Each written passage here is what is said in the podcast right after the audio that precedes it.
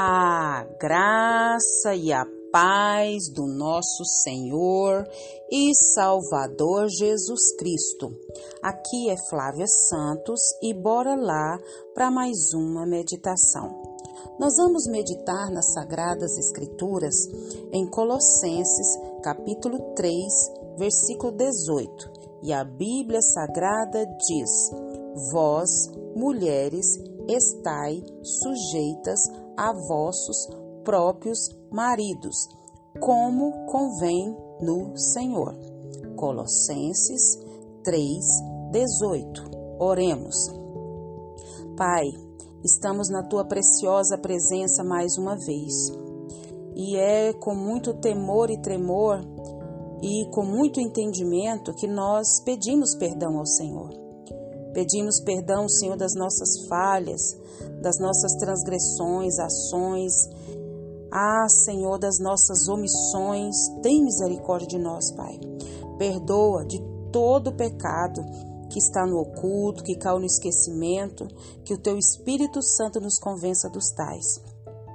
Agradecemos ao Senhor por mais uma oportunidade, por mais um dia de vida, com saúde, com lucidez, com ânimo, com coragem. Agradecemos ao Senhor, Pai, porque o Senhor tem renovado as nossas forças físicas, emocionais, espirituais. O Senhor tem nos dado inteligência, sabedoria, e nós só temos que agradecer ao Senhor por tudo que o Senhor fez, tem feito, sei que fará. Muito obrigada principalmente pela vida eterna, porque o Senhor enviou Jesus e hoje nós temos livre acesso ao Senhor. Paizinho, continua falando conosco. Nós carecemos, nós necessitamos, Pai, de ouvir a Sua voz, das Tuas instruções. É o nosso pedido, agradecidos, no nome de Jesus. Amém. Nós vamos falar hoje sobre a vida no lar da mulher. Isso mesmo, a vida no lar da mulher.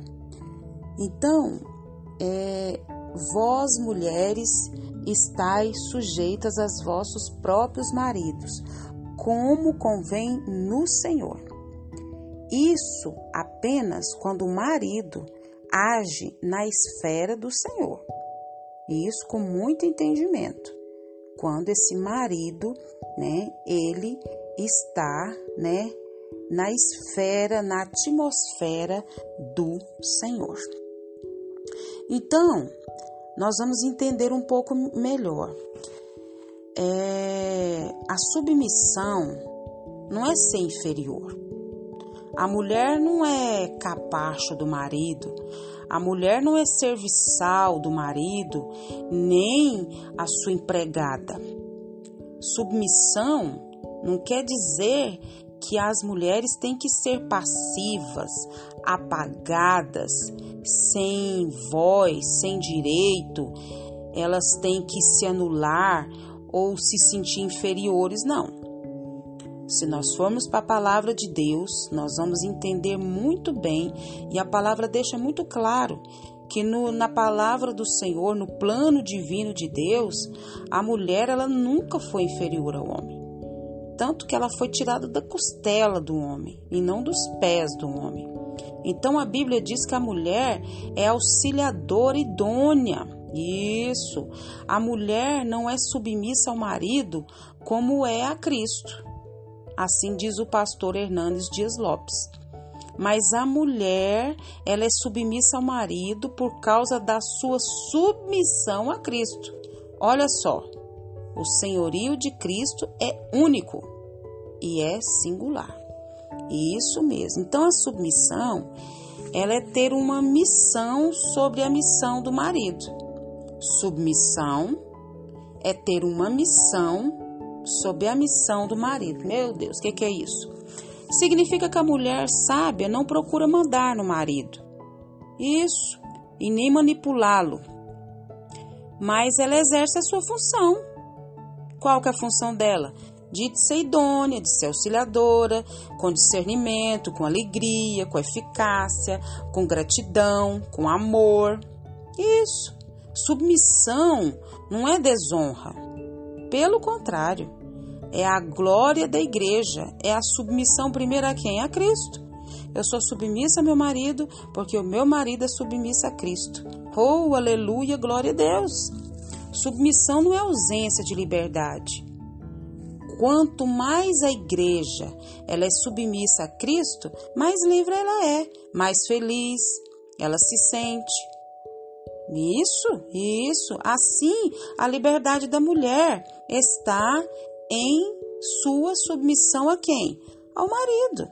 Nós precisamos ler a palavra e entender a palavra. Essa esposa que é edificadora, essa esposa que é prudente, essa esposa que alavanca a vida do marido, essa esposa que honra esse marido, que encoraja esse marido. É, essa mulher que é aliviadora de tensões, essa mulher que é o bálsamo que refrigera, é o orvalho fresco que renova o vigor do seu esposo. Essa mulher de Provérbios 31, que é a mulher sábia, é a mulher conselheira, que da sua boca, das suas palavras, traz remédio, traz cura para o seu marido, com o seu amor, com a sua ternura, dada pela graça de Deus. Isso mesmo, é uma esposa guerreira, uma esposa destemida, é uma mulher que, né, que está ali né, sustentando a família, que está ali nas orações, ela, ela está ali é, sendo capacitada por Espírito Santo a suportar a dor, a ter paciência para enfrentar as provas. É aquela mulher que investe no casamento com oração, com jejum e com tantas outras coisas mais. Ela que enxerga com os olhos do coração essa mulher sábia, essa mulher cheia da presença de Deus, essa mulher cheia da graça de Deus. Essa mulher que é uma brava guerreira, essa mulher que edifica o seu casamento, que abençoa a sua família, apesar de todas as dificuldades, são superadas as dificuldades, os obstáculos vencidos, tudo para a glória de Deus.